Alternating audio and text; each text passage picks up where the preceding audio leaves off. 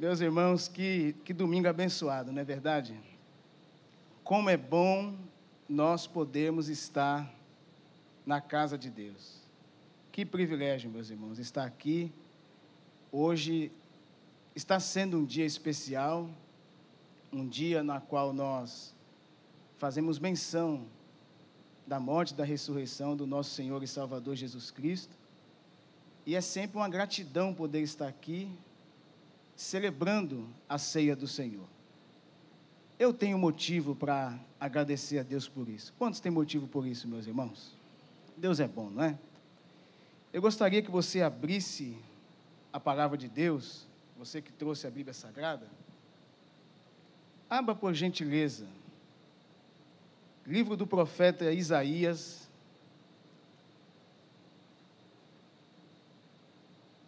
capítulo de número 9 versículo de número 6.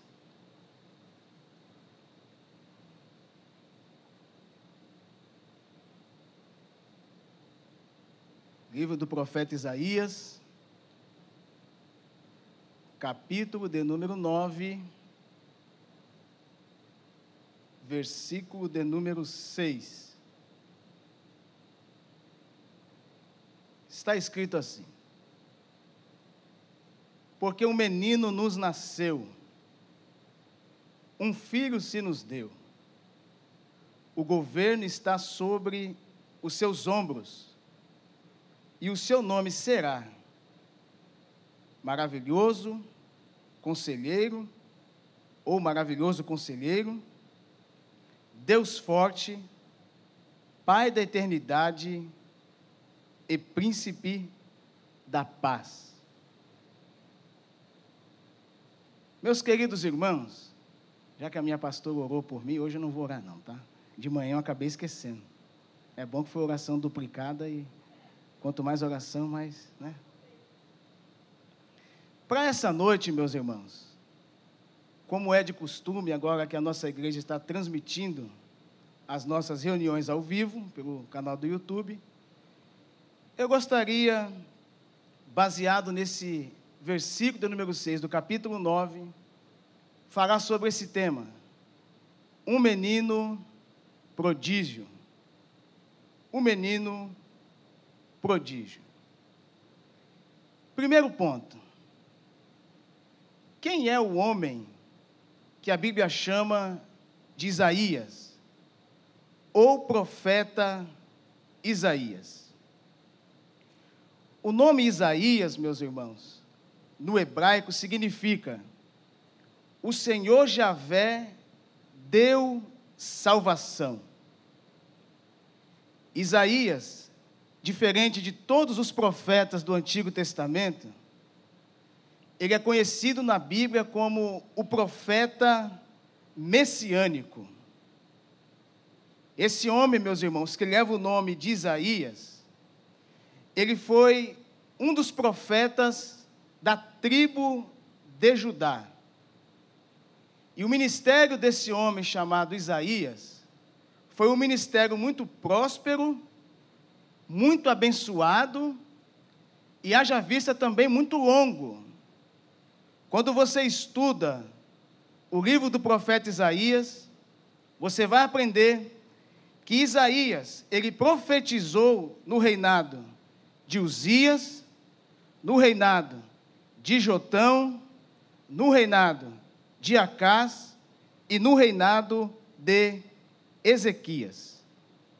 A história bíblica diz, e a teologia também nos ensina, que Isaías serviu ao Senhor no ministério profético em um espaço de 40 anos. 40 anos esse homem ficou na disposição de Deus para profetizar a palavra do Senhor para o povo da tribo de Judá. profeta Ezequiel é o profeta das revelações.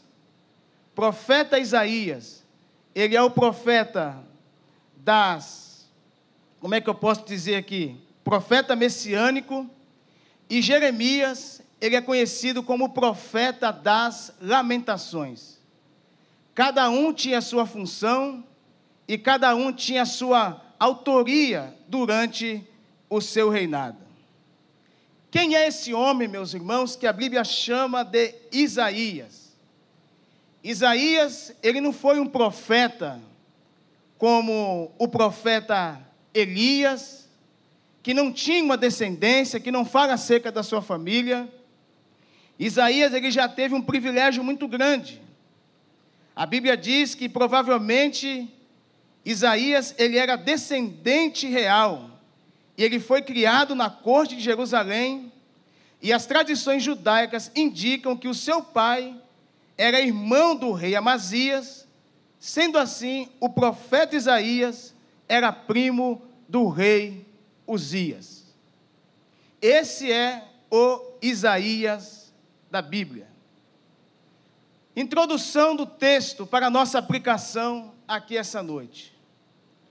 Esse texto a qual nós lemos, no capítulo 9, versículo de número 6, é um dos textos mais messiânicos das Escrituras. Toda a história sagrada se resume em Isaías capítulo 9, versículo 6 e João 3,16. Porque Deus amou o mundo de tal maneira que deu seu Filho unigênito, para que todo aquele que nele crê não pereça, mas tenha a vida eterna. Qual é o propósito da Bíblia Sagrada? Por que, que a Bíblia Sagrada hoje nós estamos manuseando, nós temos acesso à Escritura? Toda a Escritura, como eu falei pela manhã e volto a falar aqui à noite, ela começa em Cristo e ela finaliza em Cristo. Tudo que nós vemos na palavra de Deus, desde o nascimento desse menino Deus, até a sua grande obra redentora, está baseado exatamente na pessoa de nosso Senhor e Salvador Jesus Cristo.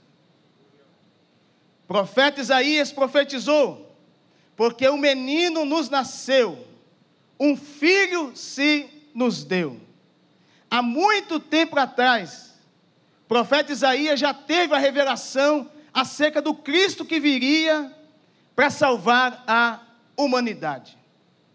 E o primeiro ponto que eu acho aqui interessante desse texto, a primeira palavra que o profeta Isaías fala acerca desse menino, é que esse menino ele será conhecido como o menino maravilhoso. Que coisa interessante. O que significa isso? Esta é, sem dúvida, uma das profecias messiânicas mais gloriosas acerca do nascimento e obra de Jesus Cristo, o Filho de Deus. O Jesus que nós cultuamos, o Jesus a quem nós entregamos a nossa vida, o Jesus a qual nós estamos anos e anos seguindo Ele, Ele é o Jesus maravilhoso. Não existe outra pessoa para operar mais maravilha nesse contexto a qual nós vivemos, que se chama mundo, a não ser a pessoa bendita de Cristo Jesus. Ele é maravilhoso. Louvado seja o nome do Senhor. Em uma visão teofânica, se você puder colocar o livro de Juízes, capítulo 13, versículo de número 18, Olha o que o texto diz lá, meus irmãos. Em uma das muitas aparições teofânicas, o Cristo pré-existente já havia se identificado a Manoá, o pai de Sansão, com esse título que nós chamamos de maravilhoso. Olha o que o texto diz: O anjo do Senhor respondeu: Por que você pergunta pelo meu nome? visto que é maravilhoso. Desde o Antigo Testamento, em forma esporádica, o Senhor aparecia aos seus profetas para anunciar realmente quem é o maravilhoso da história. Pois bem, pastor, o senhor está falando que ele é maravilhoso, que ele é bom. Quais são as formas, as evidências para os nossos dias atuais? Qual é o que me traz ao meu coração acerca da obra, do nascimento, da vida desse menino, por que, ele é conhecido na Bíblia como maravilhoso. Primeiro ponto que eu quero falar aqui para os irmãos: ele é maravilhoso porque o seu nascimento é singular na história da humanidade. Ninguém nasceu como ele nasceu. Vou repetir. Ele é maravilhoso porque Jesus foi o único que nasceu de uma forma maravilhosa e exclusiva. Vamos ler lá, meus irmãos, Lucas capítulo 1, a partir do versículo de número 26. Bote no telão, por gentileza. Lucas capítulo 1, a partir do versículo de número 26. No sexto mês, o anjo Gabriel foi enviado por Deus a uma cidade da Galiléia chamada Nazaré, versículo 27. Versículo 27 a uma virgem que estava comprometida a casar com um homem da casa de Davi, cujo nome era José. A virgem se chamava quem? Maria. Versículo 28. E aproximando-se dela, o anjo. Qual é o anjo aí? O Gabriel, aquele que assiste diante de Deus.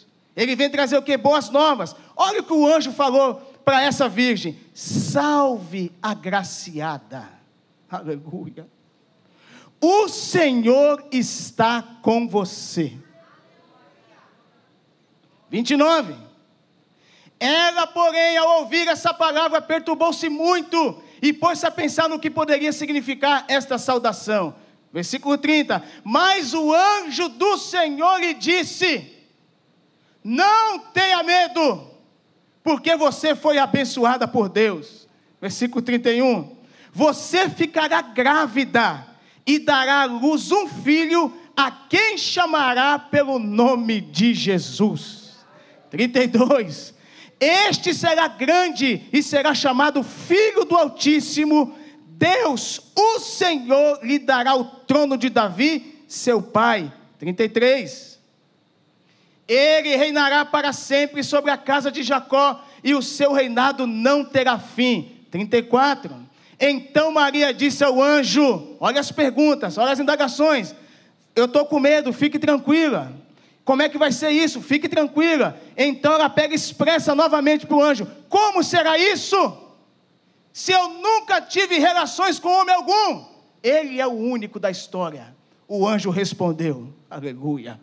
O Espírito Santo virá sobre você e o poder do Altíssimo a envolverá como a sua sombra, por isso também, entre santo que há de nascer, será chamado Filho de Deus. Busca aí na história da humanidade alguém que nasceu de uma forma específica, exclusiva e única, como nasceu o nosso Senhor e Salvador Jesus Cristo. Segundo ponto, nascimento. Por que, que ele é maravilhoso? Porque o seu nascimento foi maravilhoso. Segundo ponto que eu vejo aqui, a infância de Jesus. Eita, foi uma infância diferente. Foi uma infância maravilhosa. Lucas capítulo 2, do versículo 41 ao versículo de número 47. Todos os anos, os pais de Jesus iam a Jerusalém para a festa da Páscoa. Quando ele atingiu os 12 anos, foram a Jerusalém, segundo o costume da festa. Terminados os dias da festa, da festa, ao regressarem, o menino Jesus ficou em 12 anos de idade, sem que os pais ou soubessem, versículo 44, pensando, porém, que ele estava entre os companheiros de viagem, andar um dia inteiro e então começaram a procurá-lo entre os parentes e os conhecidos. Versículo 45. E como não o encontraram, voltaram a Jerusalém à sua procura. Três dias depois, isso é uma infância maravilhosa, o acharam no templo. Aleluia. Assentado no meio dos doutores. Que é isso? Ouvindo-os e interrogando e fazendo perguntas. Criança de 12 anos já sabe o que é certo e o que é errado, viu? Pode entender, já conhecer as coisas de Deus. Como é que esse menino, por que, que ele é conhecido como maravilhoso? Porque a infância de Jesus foi maravilhosa. Eu vou parafrasear o texto. Hoje em dia já não existe mais isso. Quem sabe bolinha de gude, peão, só dessa época carrinho de rolemã. Enquanto os irmãos de Jesus estavam brincando, Jesus estava no templo, exclusivo para a palavra de Deus, aprendendo, porque ele sabia do seu futuro como filho de Deus, para instaurar o seu ministério aqui na terra.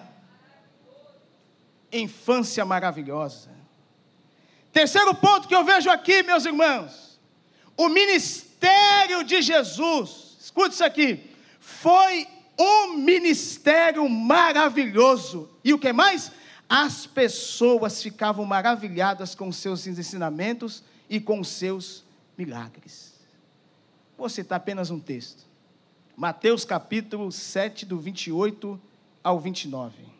E depois Mateus 13, 54. Dois versículos. Mateus capítulo 7, do 28 ao 29.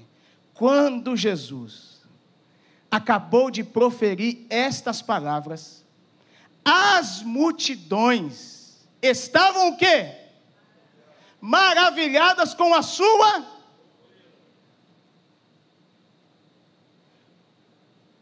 porque eles a ensinava como quem tem autoridade e não como os Olha aí, ele nasce de uma forma maravilhosa, ele tem uma infância maravilhosa e o seu ministério é um ministério maravilhoso. Mateus capítulo 13, versículo 54.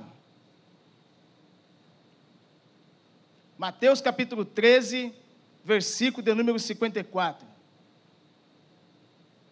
E chegando à sua terra, ensinava-os na sinagoga, de modo que eles ficavam tristes que ensinamento é esse que Jesus tem, meus irmãos? Ei, meus pastores.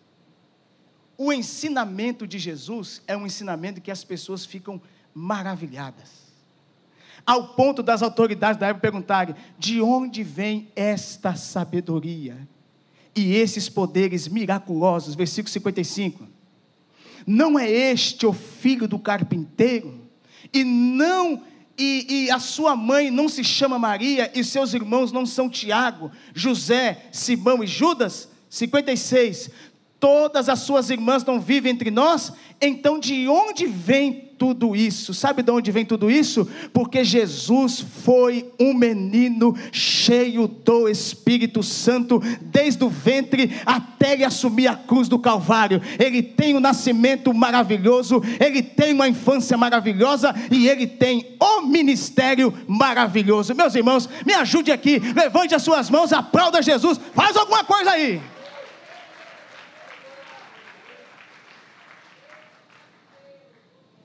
Hoje meu tiro está longo aqui, viu? Estou com barra na agulha aqui hoje, meus irmãos. Segundo princípio ou verdade que eu vejo aqui no texto, Isaías disse aqui que ele também será conhecido como o conselheiro. Existem pessoas, existe alguém para aconselhar a nossa vida mais do que Jesus? Existe. Nosso pai é uma benção. Meu pai foi uma benção, minha mãe uma benção. Mas o conselho de Jesus é conselho verdadeiro e fiel. Olhe bem para mim aqui, meus irmãos, nossos visitantes queridos. Jesus nunca vai te dar um conselho mau. Jesus nunca vai colocar você, desculpa a expressão trincada, em uma furada. Ele é aquele que nos aconselha. O que é uma pessoa que tem conselho na sua mão? É alguém possuidor de muita sabedoria e inteligência para dar conselhos. Todos os grandes monarcas da história, tanto bíblica como secular, governaram através dos seus conselheiros. Na história da humanidade, nos tempos bíblicos, os reis reinavam através dos seus conselheiros. Jesus Cristo, Filho de Deus, juntamente com Deus Pai, formou o grande conselho da redenção da raça humana desde a eternidade. Olha que Jó disse, meus irmãos, Jó, o nosso querido Jó, ele disse: Ele tem conselho e entendimento. Bote para mim, por gentileza, livro de Jó, capítulo 12, versículo de número 13. E depois Provérbios, capítulo 8, versículo 14. 1 Coríntios, capítulo 1, versículo 24.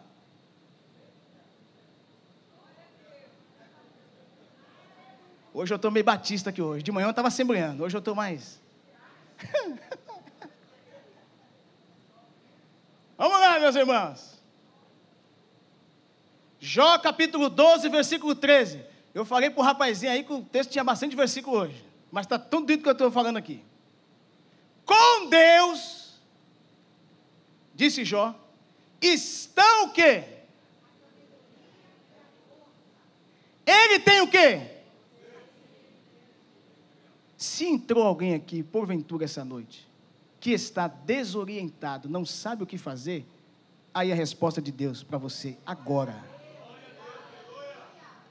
Mas, pastor, eu estou que tomar uma decisão, eu não sei como fazer, eu não sei como administrar isso, eu estou perdido. Dobre o teu joelho agora. Fale com Deus quando você chegar em casa e, eu, e fale assim: Senhor, eu ouvi a tua palavra. O Senhor é aquele que tem conselho e entendimento. Ele vai te direcionar nessa causa a qual você não está conseguindo resolver. Ele vai te dar sabedoria e entendimento para lidar com essa situação. Outro texto, Provérbios capítulo 8, versículo 14. Olha lá o que diz o texto. Salomão, o homem da sabedoria Provérbios, capítulo 8, versículo 14. Olha lá. Meu é o quê? E o que mais? Espera aí, espera aí, espera aí. Se ele está falando que ele é a verdadeira sabedoria, em outra partida, contrapartida, tem a falsa. Qual é a falsa sabedoria? Conselhos que te levam para o caminho mau amizades erradas. Falácia, a palavra é boa, é bonita, e no final são conselhos de morte. Se a Bíblia está dizendo que ele tem a verdadeira sabedoria, cuidado com a falsa sabedoria. Cuidado com quem você anda, cuidado da faculdade, cuidado no trabalho, cuidado com os conselhos. A Bíblia vem dizendo aqui: meu é o conselho e a verdadeira sabedoria. Olha o que Jesus está falando. Eu sou o entendimento e minha é a fortaleza. Olha o tanto de atributo que tem nesse versículo, meus irmãos. A Bíblia está dizendo, está falando isso conosco. Primeira epístola do apóstolo Paulo aos Coríntios, capítulo 1, versículo 24. Vamos ver que Paulo escreve à igreja de Corinto. Meu Opa! Isso. Mas para os que foram chamados, tanto judeus como grego, Cristo é o quê? E o que mais? Vocês estão com fome, não estão não? Ou estão com sono? Vamos lá, meus irmãos. Mas para os que foram chamados, tanto judeus como grego, Cristo é o quê? E o que mais? Cristo é o quê? E o que mais? Cristo é o quê? E o que mais? A sabedoria de Deus, meus irmãos. Levante as suas mãos mais uma vez e aplauda Jesus. Aleluia. Que menino maravilhoso, meus irmãos. É o menino chamado Jesus. Conselheiro, maravilhoso, conselheiro. E o texto diz aqui agora que ele é um Deus fraco, é isso? Deus forte. O que, que é isso, meus irmãos? Jesus, olhe bem para mim aqui. Jesus não é meio Deus e nem vice-Deus. Jesus ele é o que? 100% Deus e 100% homem. Ele é e sempre vai ser o Deus forte. Aleluia! Jesus Cristo é chamado de Deus em várias passagens da Bíblia. Olha o que Paulo escreve, Romanos capítulo 9, versículo 5. O texto diz lá que ele é chamado de Deus bendito e eterno eternamente. Olha o que o discípulo do, do, o discípulo do amor chamado João escreve. Primeira epístola de João, capítulo 5, versículo 20. João chama ele de quê? De verdadeiro Deus. O livro do profeta Isaías, capítulo 10, versículo 21, está escrito que nos últimos dias os restantes se converterão ao que? Ao Deus forte, sim, aos restantes de Jacó. E o profeta Jeremias, capítulo 50, versículo 34, ele disse: O seu redentor é forte. O Senhor dos exércitos é o seu nome. Imagine aí, minhas irmãs, meus irmãos queridos, um Deus que não pode pretender a nossa guerra. Imagine, cara. Ia ficar meio difícil, não é não? Um Deus fraco, um Deus sem vitamina nos braços. Que negócio é esse, meus irmãos? Coloque a tua esperança em Deus. Não confie no seu braço. Coloque tudo diante de Deus, porque Ele está falando conosco aqui essa noite, Ele está te dizendo: Eu sou a tua fortaleza, eu sou aquele que te levanto, te ajudo, te esforço, eu tenho gravado o teu nome na palma de minha mão, eu sou aquele que estou no meio da tua vida, você não vai ficar no meio do caminho, você não vai ficar prostrado, você não vai cair, eu sou aquele que te seguro com a tua, com a minha mão direita e te diz: Não temas, que eu estou estou contigo.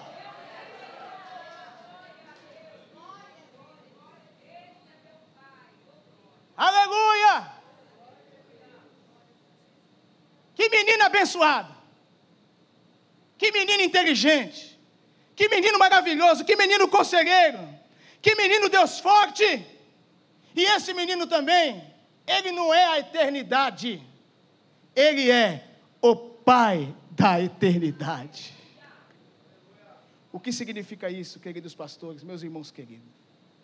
Sendo o Pai da eternidade, Jesus Cristo é o próprio progenitor da eternidade. Escute isso aqui.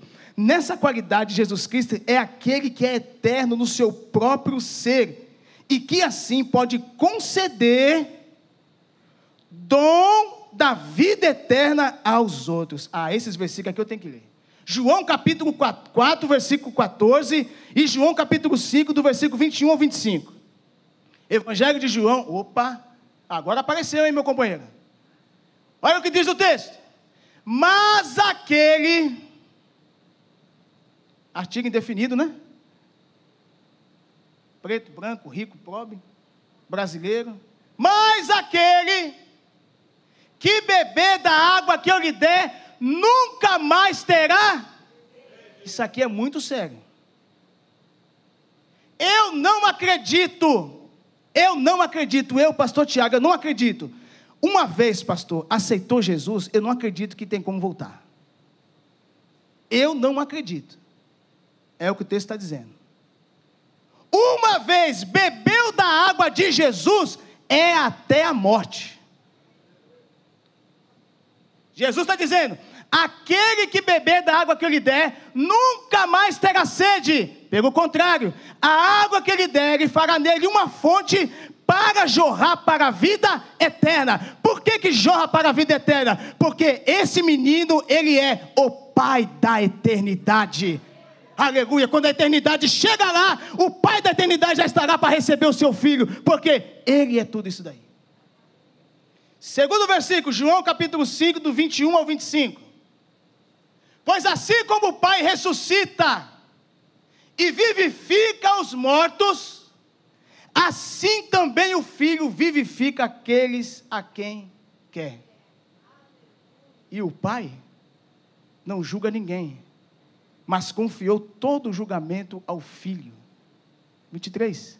Mas para que todos honrem o Filho, assim como honra o Pai, quem não honra o Filho, não honra o Pai que o enviou.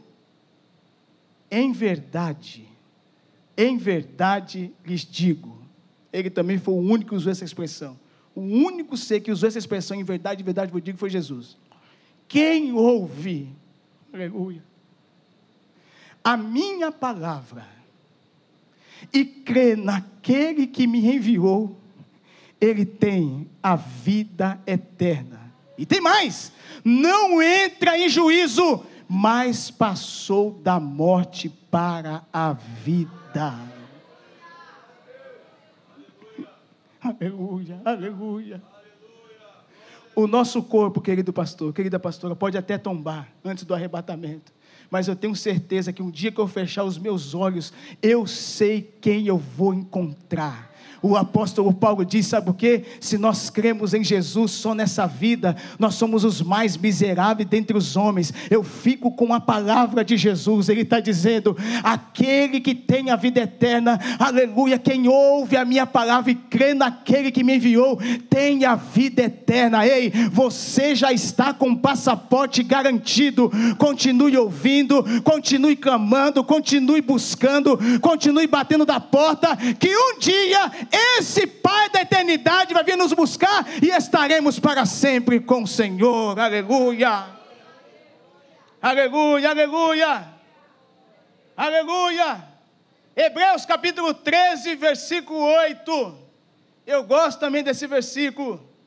Hebreus capítulo 13, versículo 8. Jesus Cristo não é mais o mesmo. Jesus Cristo mudou. Jesus Cristo é o mesmo, hoje e para sempre. Jesus não oscila nos seus pensamentos, Jesus não muda o seu caráter. Jesus não muda de rua, meus irmãos. O que Jesus é, desde o princípio, ele será para sempre. Eu posso mudar, os pastores podem mudar, os irmãos podem mudar, mas Jesus não, meus irmãos. Ele é o mesmo ontem e hoje será para todo sempre. Levante a sua mão, meus irmãos, e adore a Jesus com alegria.